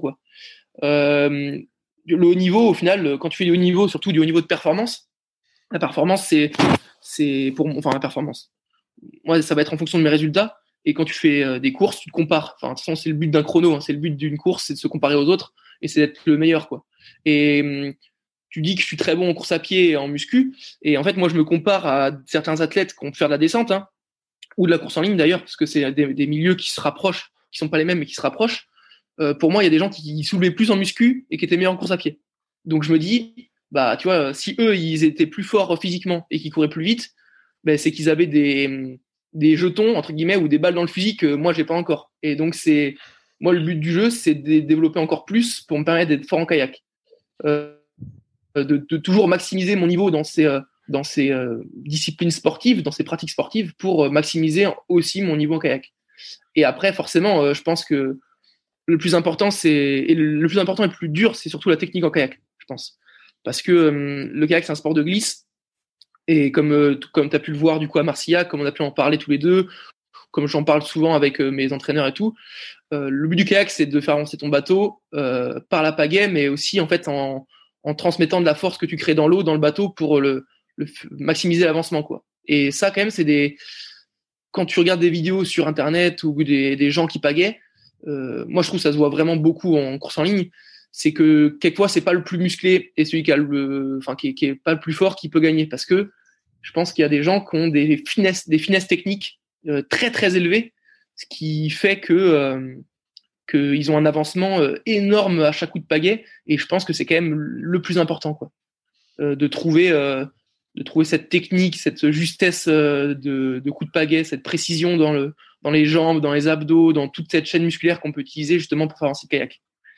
Donc, euh, donc voilà, ce que moi, ce que je dois maximiser en, en entraînement, c'est ça, c'est la technique en kayak et après, bah, tout le reste, du coup, euh, euh tout, tout le, toute cette pratique sportive, course à pied, musculation, quoi, qui sont pour moi les deux plus importantes. Je, je, te, je dis une connerie, hein, peut-être, hein, mais pour, pour ouvrir un peu le truc. Là, en course à pied, bah, moi, je trouve que tu es déjà bon. En muscu, tu es déjà bon. Est-ce qu'on pourrait pas imaginer un débat, je lance des hypothèses, hein, mais que par exemple tu te mets à la natation et puis tu dis ah bah tiens en natation je suis une bille, puis je me mets à la natation et finalement bah en progressant en natation ça me redonne euh, des cartouches dans mon fusil. Euh, non non mais alors c'est euh, euh, je parle de natation, mais ça, ça pourrait être autre chose. Hein. C'est déjà juste pour l'idée, tu vois. Tu commences, à, la natation pour être bon en kayak toujours ou la natation Ouais, bah tu vois, tu vois, tu sais qu'en natation, tu vas travailler peut-être un peu plus ta euh, mécanique respiratoire parce que sinon tu t'asphyxies. Donc tu vois, je me dis, me dis peut-être que ça peut t'aider, tu vois, mais euh, je donne la natation, mais ça pourrait être d'autres trucs, hein. Mais euh, là, sur pour le coup, je me dis bah tiens, vu que t'es déjà très très bon et tu le sais très bien, plus t'es bon dans un domaine, plus faut t'investir pour continuer à progresser. Mhm. Est-ce que finalement, euh, finalement, c'est des hypothèses tout ça, hein, pour ceux qui nous écoutent aussi, hein, mais, mais est-ce que finalement, si tu te mettais sur une autre activité qui pouvait t'apporter quelque chose qui peut te servir au kayak, avec lequel tu as de la marge de progrès, est-ce que tu progressais pas plus rapidement? Tu vois, je prends un exemple. Moi, j'ai travaillé, j'ai commencé l'entraînement cardio-respiratoire euh, euh, il y a pas très longtemps suite à des tests que j'avais fait, et j'ai vu que j'ai rapidement progressé. Tu vois, j'ai vite euh, atteint. Bah, maintenant, je suis une sorte de palier, mais pendant euh, peut-être six, huit semaines, j'ai vachement progressé, et j'ai vu qu'après, bah, j'étais beaucoup plus, euh, je respirais beaucoup mieux sur, sur mon kayak. C'est pour ça que je te pose des, des questions un peu là-dessus. Tu vois, est-ce que tu penses que pour toi, c'est un intérêt euh, de gagner, euh, de t'entraîner à fond pour gagner 2,5 kilos euh, au développé couché? Est-ce que cette cartouche là va être plus intéressante que de, par exemple, travailler, voilà, ta respiration ou, ou je sais pas, ou d'autres trucs, hein? Euh, bah non, mais c'est des questions hyper intéressantes. Enfin, de toute façon, en fait, ça pourrait être que théorique jusqu'à ce qu'on bah, l'essaye. voilà, voilà. C'est pour ça que je te dis ça. Mais, euh, moi, tu vois, par exemple, je vais prendre l'exemple de la natation. Tu vois, c'est des, c'est natation. Moi, je, je peux pas dire que je suis un Michael Phelps ni un poisson dans l'eau, mais je suis pas un mauvais nageur non plus. Et hum, moi, je fais pas de natation, enfin encore, je fais pas énormément parce que pour moi, c'est pas le sport qui va me faire le plus progresser pour kayak. Euh, parce que les facteurs de la natation, la natation, c'est un sport où tu as, hum, euh, un appui dans l'eau qui va être similaire un petit peu à ce que tu pourrais trouver avec un kayak. Par contre, c'est pas un appui euh, qui va être dur. C'est un appui mou. Tu vois, l'eau, c'est quand tu mets ta main, tu forces, mais pour moi, ça représente un peu comme le cyclisme. Tu vois, c'est que as quand tu fais du vélo de route, tu vas pas avoir de choc, tu vas pas créer de, euh, ouais, de choc. ce que tu veux dire. Et pour moi, du coup, quand même, euh, euh, le kayak, tu vois, c'est un sport justement où on va devoir. Si tu si tu pagais mal, je pense que si tu pagais bien, tu crées pas de choc. Même si tu en as forcément un tout petit quand tu rentres à pagaie dans l'eau avec de la vitesse, mais plus les gens pagaient bien, plus justement, tu vois, t'as pas forcément d'impact. Et ce qui donne d'ailleurs, on en parlait, tu vois, ce qui donne un, un bruit, enfin quasiment quelque chose d'inaudible quand tu rentres la pagaie dans l'eau, tu vois. Et la natation, du coup, pour moi, tu vois, sur, sur ce principe-là, bah, en fait, c'est pas forcément quelque chose qui va m'intéresser de travailler pour le kayak. Et à l'inverse, comme tu dis, pour le travail de la respiration, de, gérer sa respiration, de gérer sa, ventilation, je pense que si, ça peut être euh, très, très intéressant, c'est sûr. Donc voilà, donc c'est des choses. Euh, moi, en fait, j'essaye de trouver les sports qui vont euh, peut-être m'apporter le plus. Du coup, course à pied, pour moi, c'est hyper important pour le travail de la, de la VO2, euh, de, du travail aérobie, et euh, même du travail, tu vois, de, de gainage de chaîne musculaire. Tu vois, euh, euh, quand même, quand tu vas courir, alors c'est pas, pas un travail avec le haut du corps, quoique un petit peu avec les bras de temps en temps, quand tu mets du rythme. Mais hum, quand tu vas toucher le sol avec ton pied, euh, si t'es pas gainé et si t'as pas justement de comment de résistance musculaire au niveau abdominal, de la sangle abdominale, euh, et même de tout ton corps, ça peut être les mollets, les ischios, les quadriceps, euh, etc. Bah, en fait, ton, tu vas pas du tout rendre la force que tu veux, euh, enfin rendre la force de ton poids entre guillemets quoi. Et du coup, tu t'affaisses sur chaque appui et, euh, et c'est c'est pas une course à pied qui va être justement euh, intéressante à travailler. Et, et pour moi, c'est le même principe qu'en kayak quoi. C'est que je retrouve un petit peu ce, ce facteur de planter la pagaie en kayak et justement de transmettre cette force pour avancer à poser le pied au sol, courir, transmettre la force euh, et ne pas m'effondrer du coup sur euh, sur mon appui quoi pour avancer. Est-ce que dans le même ordre d'idée, tu fais du ski de fond? Euh, oui, je fais du ski de fond. J'en fais pas énormément parce que le ski de fond c'est plutôt euh, une opportunité sportive pour développer, on va dire, la, la, charge aérobie dans, la saison, surtout dans la saison hivernale. Et hum, le ski de fond, je pense, ça va, aussi être très bien, un petit peu comme la muscu en hiver, pour aussi nous faire sortir un peu du kayak parfois. Tu vois, ça va être, ça, ça va plus être on va plus jouer quelquefois sur le facteur aussi motivationnel euh, de la reprise en janvier euh, et à vouloir s'investir fort en kayak quand on va y toucher un peu moins en hiver.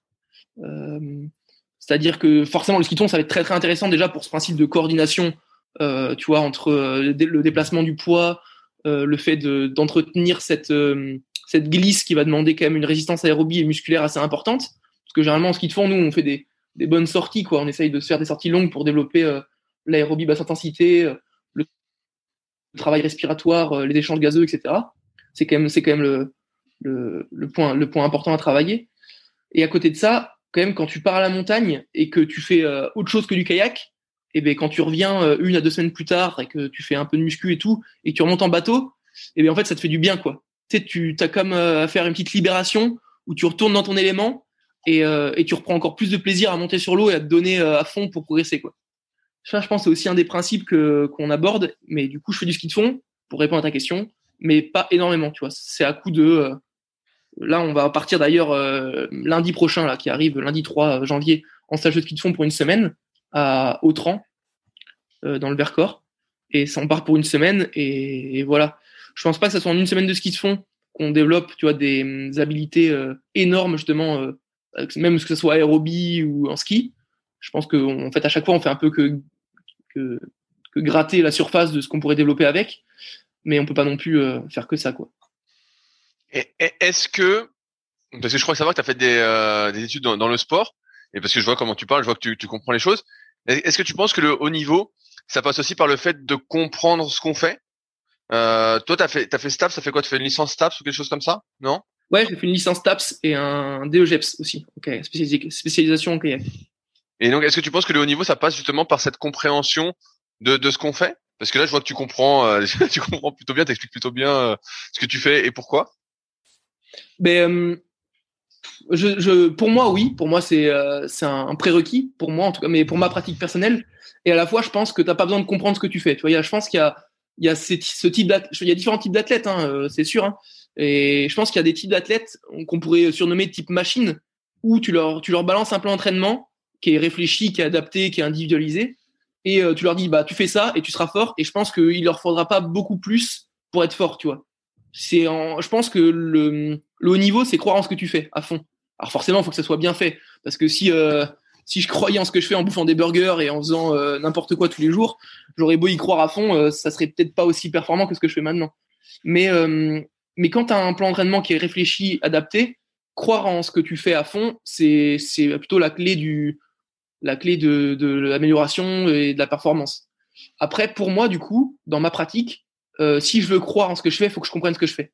Je peux pas, euh, je peux pas me lancer dans quelque chose en me disant, euh, oh, je pense que c'est bien. Oh, non, mais je pense que ça, ça va le faire. Je pense que c'est une bonne chose. Non, moi, si je vais faire de la course à pied, si je vais faire de la muscu, du ski de fond ou quoi, c'est qu'il faut que j'ai, qu'il y ait un objectif derrière ça, quoi. Et, et c'est, je pense, le niveau, c'est ça. C'est comme je disais tout à l'heure, c'est jouer sur tous les facteurs sur lesquels tu peux toucher pour être meilleur en kayak. Et pour moi, bah, si t'as pas cette question-là de euh, qu'est-ce que je fais pendant ma séance et à quoi ça me sert, bah comment est-ce que tu peux jouer après dans ta vie de tous les jours sur l'alimentation ou sur le sommeil ou quoi pour, euh, progresser quoi? Euh, à quoi ça sert de dormir 9 heures au lieu de 6, tu vois, des trucs comme ça? C'est se remettre, en question, remettre en question ses habitudes et, et sa vie quoi en fait. Dans, dans le même ordre d'idée, est-ce que tu es là tu parles de préparation mentale, est-ce que tu es suivi par exemple par un kiné ou un ostéo régulièrement? C'est euh, des personnes qui vont t'aider à prendre soin de toi? Euh, oui, oui. Alors du coup, moi, euh, en kiné ostéo, du coup, je te disais là, j'avais eu un, j'avais un petit problème. Je, te disais ça juste avant. J'avais un petit problème là d'ordre physique. J'avais l'impression, et du coup, j'ai directement contacté bah, ma kiné ostéo là qui me suit. C'est Caroline Leprenier, qui est kiné ostéo à Toulouse, qui s'occupe beaucoup de kayakistes. du coup, bah, parce qu'il y a un policier, donc il y a un gros regroupement. Euh, qui est la compagne de Lucas. Du coup, comme ça, on a, on a d'une pierre deux coups avec euh, le, le, le, nutritionniste et, et l'ostéokiné euh, qui peuvent nous aider dans nos projets. Et donc, Caro, elle me suit du coup depuis déjà trois ans, depuis que je suis à Toulouse. Donc, c'est avec elle que je règle tous mes petits pépins physiques, avec qui on parle beaucoup, que ça soit en séance ou même hors séance. Tu vois, là, elle est pas, elle est pas disponible en ce moment. Et moi, je lui envoie directement un message, tu vois, quand j'ai des questions sur je peux avoir des courbatures ou des, des points un peu euh, musculaires qui, me font assez mal. Et, euh, et du coup, directement, j'envoie un message, soit avec des photos, soit avec des trucs un peu appuyés pour lui demander, des conseils. Parce que, euh, voilà, j'ai, j'ai pas envie de perdre de temps, quelquefois, à attendre que le temps fasse effet pour soigner des petits bobos. Et en, en suivi mental, plutôt, je suis accompagné depuis déjà deux ans, enfin, ça va être la deuxième année maintenant, là, par Nathalie Gatineau, qui, euh, qui elle a fait des études en psychologie et, euh, et du coup qui me suit voilà sur euh, qui me suit en plutôt en comment en accompagnement mental. C'est pas elle n'utilise pas le terme coaching mental c'est de l'accompagnement mental. Et voilà elle me suit depuis deux ans. Avant ça moi j'ai commencé la, le suivi psychologique en 2019 fin 2018 début 2019 en fait je me suis cassé le poignet en faisant du vélo du VTT et, euh, et pendant, pendant ma période un peu euh, off, du coup, euh, ma période de, rééducation, de poignée, etc., même un peu avant, ma période de plâtre, je me suis dit, bah, faut se lancer dans un, dans un suivi psycho psychologique parce que parce que je prenais aussi conscience à ce moment-là qu'il y avait des grosses lacunes psychologiques de mon côté et qu'il fallait absolument bah, les les résoudre. Et du coup, c'était Hugo Caillol à l'époque qui m'avait suivi en 2019 euh, après, il y a eu une année un peu blanche en 2020, du coup, avec euh, lié au Covid, etc. Et depuis, euh, depuis c'était 2000, début 2021, on va dire, jusqu'à maintenant, là, donc ça fait un an maintenant, en ce moment, que Nathalie Gattillon me suit. Cette saison, elle a été particulièrement réussie pour toi parce que tu es champion d'Europe, tu es vainqueur Coupe du Monde. c'est quoi les objectifs maintenant? Qu'est-ce qui ferait que tu serais satisfait. Si tu deviens champion du monde cette année à Trignac, est-ce que tu es satisfait? Oui, oui, oui, c'est l'objectif. Euh, même, tu vois, pour compléter, euh, même encore un peu plus, tu vois, et presque. non, mais j'allais dire résumer ma fierté, mais bon, de toute façon. Euh, tu peux, tu peux, c'est ton moment de gloire, vas-y. non, mais du coup, tu vois, je suis, ouais, je suis champion d'Europe en course classique. qui en fait à la base la classique moi ça comme je t'ai dit en début enfin tout à l'heure en début d'interview la classique ça a jamais été mon mon domaine de prédilection. J'ai jamais été très euh, fort en classique, et sauf que cette année, je suis champion d'Europe en classique. Donc, j'étais hyper fier de voir que des années, des années d'entraînement, bah, du coup, ça m'a permis d'atteindre ce niveau-là en classique. Le, quelques jours après de ce titre en classique, je suis vice-champion d'Europe en sprint. Donc, au final, bah, voilà, j'arrive à jouer sur deux tableaux. Et donc, ça, quand même, je suis hyper content parce que c'est une grande fierté. Il n'y a pas beaucoup d'athlètes qui arrivent à le faire, en tout cas, qui sont arrivés à le faire j'étais presque un petit peu, euh, du coup, comme je te disais, encore une fois, euh, éternel insatisfait. Je passe à la 600e de faire le doublé euh, champion d'Europe sprint, champion d'Europe classique. C'était le Belge Maxime Richard, là, qui est plusieurs fois champion du monde en sprint, qui, qui me passe devant en sprint. Et du coup, bon, ça c'est pour l'anecdote, hein. j'étais pas du tout triste hein, de, de, ça. Et après, du coup, ouais, je suis troisième aussi au championnat du monde de, sprint à Bratislava. Et, et ça, déjà, monter sur le podium mondial, ça a été quelque chose que j'ai longtemps attendu sans pour autant, je pense, en avoir les moyens à, l'époque. Et cette année, du coup, euh, euh, j'ai vraiment réussi à tout mettre en place. Et donc, pour revenir vraiment à ta question, euh, moi, cette année, l'objectif, il est, hyper clair, en fait. C'est que après cette saison où je vois que je peux jouer en classique comme en sprint, à Trégnac, il y a les deux, distances qui sont au cœur des championnats du monde. Et moi, l'objectif, il est clair, c'est de gagner les deux. c'est de, voilà, de m'imposer en classique comme en sprint à Trégnac parce que je sais que j'en ai la possibilité physique, euh, j'en ai aussi la possibilité technique, et euh, c'est une rivière que j'affectionne particulièrement, Trégnac. C'est une rivière que c'est, encore une fois, une petite anecdote, c'est la rivière où j'ai fait mon premier week-end d'eau vive avec euh, mon club de, ma vie de kayakiste. Ça faisait trois mois que je faisais du kayak. Et Trégnac, c'est une rivière où il y a vraiment beaucoup, beaucoup d'eau vive. C'est un des parcours qui sont très soutenus dans la forêt. Et, hum, et du coup, quand j'ai, ça faisait trois mois que je faisais du kayak, je suis avec mon père qui m'avait dit euh, Ah, mais tu vas voir, j'avais déjà entendu parler de cette rivière, c'est une rivière qui est magnifique et tout. Donc, on embarque à un point, et euh, à un moment, il y a un parking sur cette euh, partie de rivière. Et de ce point où on embarque jusqu'à ce parking, il y avait 2 km ou 2 km 5, donc pas, pas très loin. Et sur 2 km 5, j'ai nagé 8 fois. Euh, je pleurais, je pleurais, mais comme pas possible. Je criais, je voulais plus rembarquer dans mon bateau. Je, je traînais mon bateau sur la berge en criant que je voulais plus rembarquer dans la rivière, etc. Et donc c'était le premier stage que j'ai fait en eau vive, euh, enfin premier week-end de, ma vie en eau vive en kayak. Et du coup, bah c'est voilà, c'est à Trégnac, c'est la, rivière que j'affectionne particulièrement, où je suis plutôt performant parce que je connais très bien la rivière et parce que euh, je me sens très à l'aise dessus. Et donc voilà, donc tout me fait tous ces facteurs-là me font dire qu'il y a possibilité de faire quelque chose euh, de très très bien. Mais tout ça, tu vois, c'est que des possibilités. Tu vois, ça, ça, en final, une possibilité, c'est rien tant que tant que tant que t'es pas en train de, de réaliser la course, quoi. Parce qu'il y a déjà des sélections équipe de France qui vont être très relevées cette année. Il y a beaucoup de compétiteurs là qui qui sont venus pour, enfin, qui reviennent même, on pourrait dire, pour essayer de bah, de faire ces championnats du monde qui sont en France. Ça, c'est aussi une je sais pas si je sais pas même pas si on peut dire c'est une subtilité, c'est un, un, fait qui est très important quand même parce que la France, on est connu pour organiser des championnats du monde qui sont toujours de très grande envergure et, super chouettes à vivre. C'est un truc que j'ai pas encore eu l'occasion de, bah, du coup, de vivre. J'aurais pu à Pau en 2017, mais, mon niveau mental, je pense à l'époque, on a voulu autrement. Et donc voilà, donc cette année, l'objectif est clair, c'est double, double champion du monde. Et, euh, et voilà, c'est simple, simple et limpide. Avant le podcast, on parlait que tu avais fait un peu de, de slalom à cette semaine. Je te vois souvent aussi en, en course en ligne euh, sur les réseaux. Quelles sont les raisons pour lesquelles tu fais un peu de course en ligne? Si on pourrait se dire, bah, tu pourrais rester dans ton bateau de descente sur le plat. Là, tu as fait du slalom parce que c'était ta semaine de récup, mais peut-être que tu cherches aussi par la pratique de la course en ligne et du slalom des, des axes d'amélioration pour la descente? Euh, Ouais, alors euh, moi, il y a, y a, tout. Euh, déjà, un, un fait qu'il faut aborder, c'est que moi, euh, ma pratique sportive à haut niveau et ma carrière, elle est basée sur le plaisir. Euh, quand je vais faire un 25 km en trail, comme tu l'as dit, quand je vais faire une séance technique en kayak descente, quand je vais faire du slalom ou de la ligne, je reste sur le plaisir. forcément, il y a des moments qui font moins plaisir que d'autres. Ça, forcément, c'est le haut niveau. Hein quand tu vas t'entraîner et qu'il fait moins 5, euh, quand tu vas t'entraîner et que tu as froid ou que tu es fatigué, tu trouves moins de plaisir qu'à d'autres moments l'été ou quoi. Mais, mais quand même, moi, je pars, euh, je pars sur ma, ma pratique se, base sur ce plaisir-là. Et euh, en plus de ce plaisir-là, donc moi, je prends plaisir à aller faire de la ligne, du slalom, de la descente, du kayak surf quand je, quand je peux en faire, enfin du kayak d'océan racing. je trouve deux, enfin en course en ligne, il y a des facteurs très importants que, que qui m'ont d'ailleurs, je pense, beaucoup aidé euh, en 2018, euh, c'est la première année où je me suis vraiment entraîné en course en ligne plus intensément, on va dire. Même on peut même quasiment dire que c'est la première année où j'ai fait de la course en ligne. Euh, la course en ligne, tu es dans un bateau qui est plus instable, qui est beaucoup plus fin, donc qui va demander plus de proprioception euh, gestuelle pour rester vraiment bien à plat et bien glisser. Ce qui fait que du coup déjà c'est un travail sur le gainage postural qui va être plus intéressant qu'en descente, parce qu'en descente, vu que le bateau est plus plat, ça va moins te pousser dans tes retranchements sur ce côté-là. Après, en plus de ça, tu es euh, plus haut dans le siège. C'est-à-dire que en descente, tu es vraiment dans ton siège, tu es assis quasiment au niveau de la coque. Un tout petit peu plus haut, mais pas beaucoup.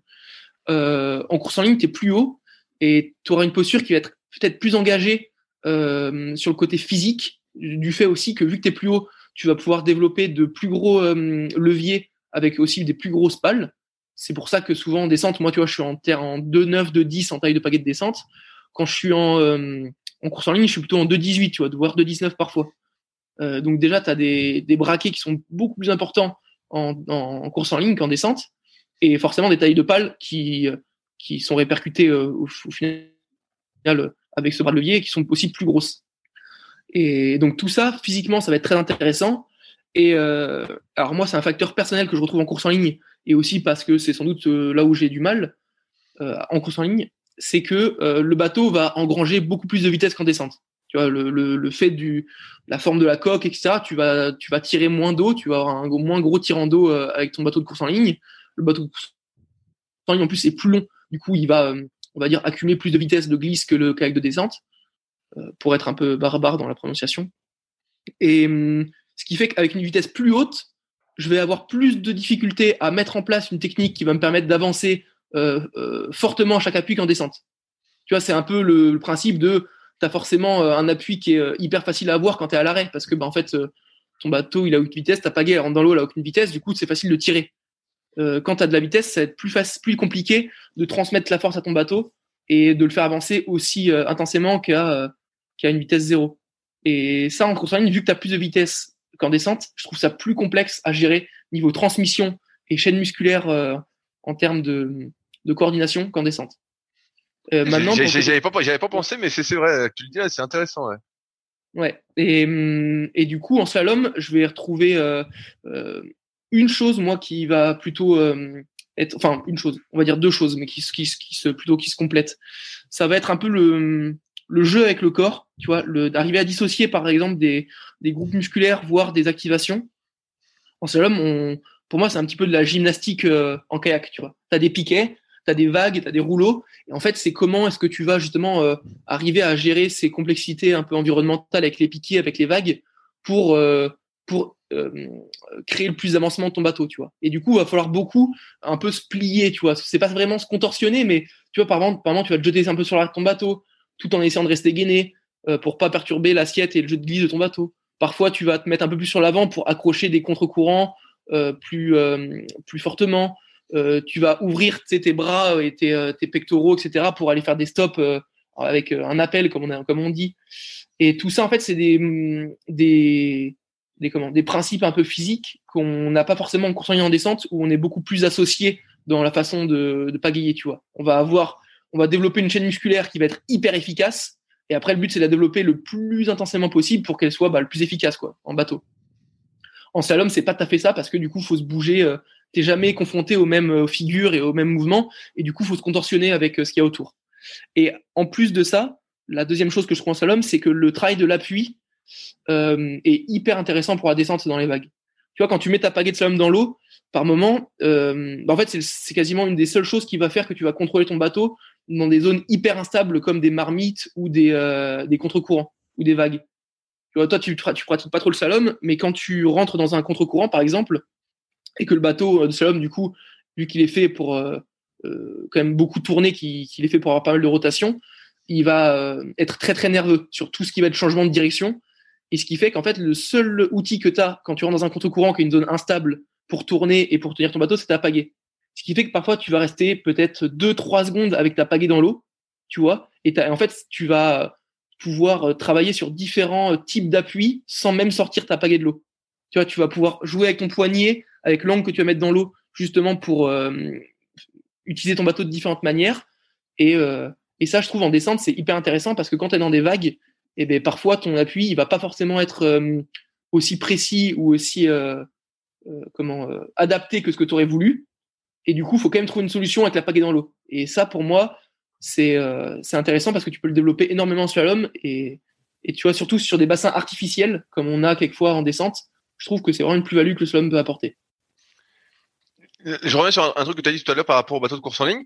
Là, là je t'ai vu faire des séances euh, de capa, donc euh, de B1 entre guillemets, où euh, quand on faisait des changements de cadence et tout, euh, et j'ai trouvé que tu allais assez vite. Hein, euh, quand je t'ai demandé à combien tu tu m'as dit que je suis entre 12, 5 et 13 à 70 de cadence. Est-ce que tu vas plus vite en bateau de course en ligne à 70 de cadence Toi? Euh, Oui, oui. Bah, le, en tout cas, le but, ça, en tout cas, le but, ça serait d'aller plus vite, euh, parce que, bah, comme je t'ai dit, forcément, vu que le bateau est fait aussi pour accumuler plus de vitesse, euh, de par le, enfin, de par sa coque, etc., etc. Euh, forcément, le but, ça serait aussi d'aller plus vite.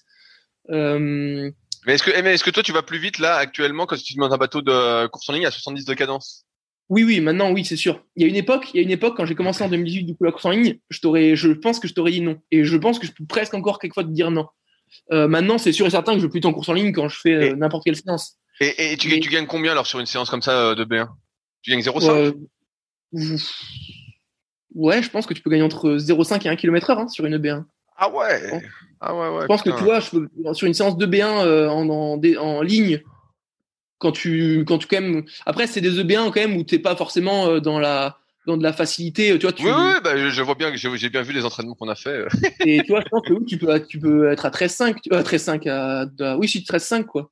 Parce que moi, je sais que tu vois des mecs comme euh, Cyril Carré, comme Étienne Hubert, quand, enfin, des, des bons avions quoi en course en ligne. Quand ils font des EB1, s'ils veulent pousser un peu le moteur, ils peuvent monter à 14, tu vois. Enfin, s'ils veulent un peu euh, sur EB1, s'ils veulent quand même bien glisser, bien un peu forcer, ils peuvent aller à 14. Donc euh, donc moi je me dis que j'ai pas pas le même niveau qu'eux en course en ligne. Donc euh, oui, je pense qu'on peut gagner entre 0,5 et 1 km heure. Je pense qu'il n'y a pas trop de complexité sur ça. Ah ouais, putain, ouais, c'est, c'est fou. Genre, parce que je me suis dit, je me suis dit, putain, tu vas déjà vachement vite. Euh, est-ce que tu vas encore plus vite euh, sur une capa euh, ou pas Et oh, putain. ouais, c'est marrant ça. J'arrive un, un, peu au bout de, mes questions, Max. Est-ce que toi, tu as, des sujets qu'on n'a pas abordés que tu, tu voulais aborder? Là comme ça, je sais pas. En fait, là, j'ai, moi, je t'avouerai que j'avoue que je me suis laissé pas mal guider par tes questions. C'était assez cool parce qu'en plus, j'ai pu, faire parfois à d'autres trucs. Euh, non, non, non. Euh, ah, si, peut-être que j'ai pas répondu à, à l'après Trégnac que tu m'avais posé comme question. Et ouais, bah ouais. là, là, il y a, y a Trégnac. Est-ce que tu fonctionnes sur, euh, bah là, c'est l'objectif un peu court, moyen terme, vraiment le truc qui te motive. Après, est-ce que si t'es champion du monde, est-ce que t'arrêtes C'est la question. Est-ce que tu vas te motiver pour, euh, tu vois, parce que c'est, j'ai l'impression que c'est un peu l'objectif final, champion du monde. Ouais, ouais. Après, je me laisse. en fait, ce qui est sûr, c'est que j'arrêterai pas, parce que parce que je me trouve, je, je, trouve trop d'épanouissement, on va dire, dans ce que je fais dans le haut niveau en kayak pour arrêter.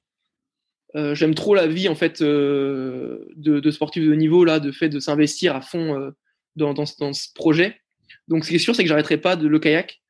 Maintenant, euh, je me laisse l'opportunité du, choix dans, euh, dans ce que je veux faire après Trignac. Est-ce que, déjà, est-ce que je serai champion du monde?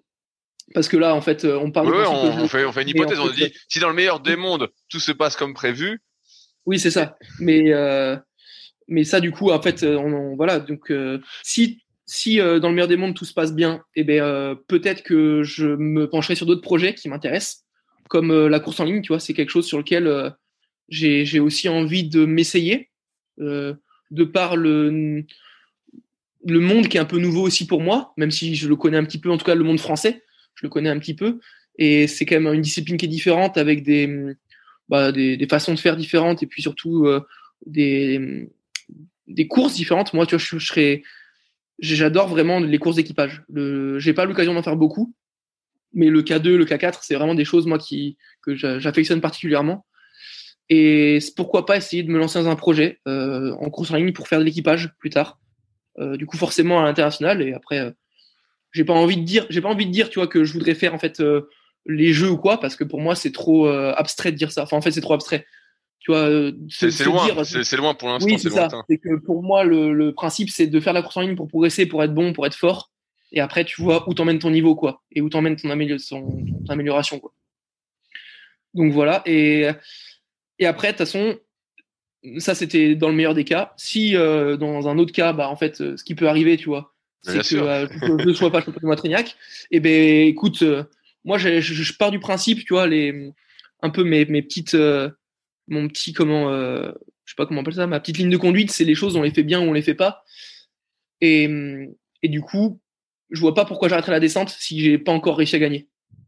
Tu vois et, du coup pourquoi est-ce que j'arrêterais si j'ai pas encore réussi à compléter le, le level max de, de, de ma discipline quoi? Ça me ça, me paraît euh, bien bien clair euh, s'il y a des gens qui souhaitent euh, te poser des questions ou te contacter par rapport à, l'épisode ou autre où est-ce qu'on peut te joindre? Euh, moi, je suis assez présent sur les réseaux sociaux. Euh, du coup, euh, ça peut, ça peut être Facebook, Messenger qui sont un peu affiliés, ou Instagram. Euh, voilà, c'est les, les, réseaux sociaux. Euh, ouais, les réseaux sociaux. Je pense c'est, peut-être que maintenant ce que tout le monde utilise. Euh, enfin voilà, donc Instagram, Messenger, Facebook, voilà, les réseaux sociaux. Eh ben, ça marche. Je, je mettrai ça.